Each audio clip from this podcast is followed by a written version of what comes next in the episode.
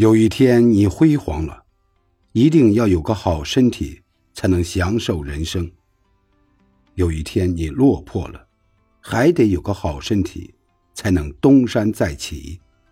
健康不是第一，而是唯一。人生只有单程，没有往返。让家人健康是责任，让自己健康是美德。人生下半场拼的就是健康。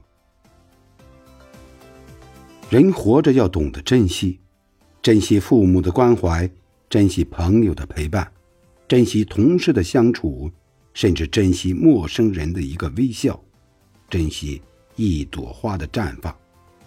因为唯有珍惜，才能让我们少些遗憾，多些回忆。长路漫漫，终有归途。